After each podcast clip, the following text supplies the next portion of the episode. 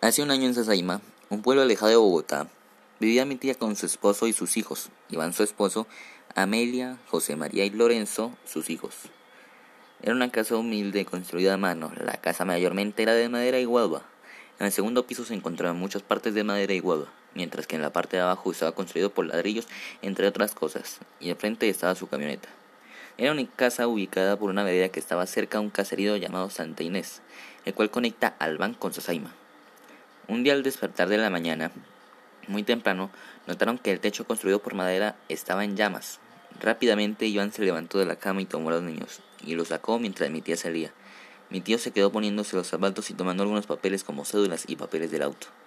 Mientras hacía eso cayó una parte del techo que le hizo daño en una parte del estómago, causándole una leve herida. Lograron salir de la casa mientras llegaban los vecinos a apagar el incendio. Ya no quedaba nada. Mi mamá empezó a recolectar cosas, ropa y mercado en una semana.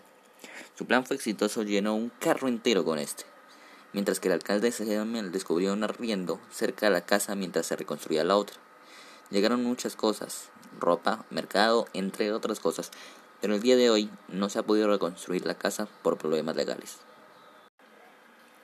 Iván trabajaba haciendo muebles de madera, entre otras cosas. Un día estaba haciendo unas cosas en madera. Mientras hacía esto con una sierra, se acordó el dedo de índice. Rápidamente lo llevaron al hospital de Sasaima, donde fue internado ya que solo quedaron unas cuerdas conectadas al dedo. Para poder salvar el dedo deberían usar una cifra de millones, la cual no tenían.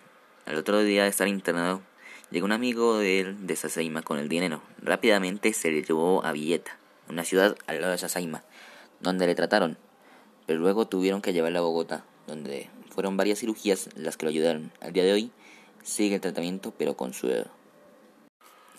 Hace un año y medio, mientras mi mamá estudiaba en el SENA, le ofrecieron un contrato de aprendizaje, en el cual le daban EPS, entre otras cosas. Luego de aceptar este, hizo el papeleo para el EPS. Luego de poder estar en esta, nos llegó una cita médica donde me examinaron y era algo anormal en mi espalda. Me remitieron a donde un especialista, el cual me mandó a hacer unas radiografías en las cuales se muestra una curvatura en mi columna y la cadera fuera de su lugar. Me remitieron a donde un ortopedista el cual me examinó y sin hacer un análisis su decisión era hacer una cirugía, la cual abriría la rodilla y colocaría un gancho en la mitad, lo que haría que dejara de crecer. Para tener así la misma longitud y poder volver a equilibrar la cadera. Obviamente para mí era algo triste y terrible, ya que no podría caminar por un tiempo. Aparte mi cabeza pensaba, no se podría usar algo que me, que me alzara el pie. Mi mamá tampoco aceptó las palabras del doctor, por lo que fuimos a otro. Un ortopedista nos dijo que tenían que ponerme una plantilla y un chaleco, y unas radiografías y exámenes. Al día de hoy tengo la plantilla y voy prontamente a la cita para la medición de mi chaleco y ver cómo me avanzo mientras me intento recuperar del COVID-19.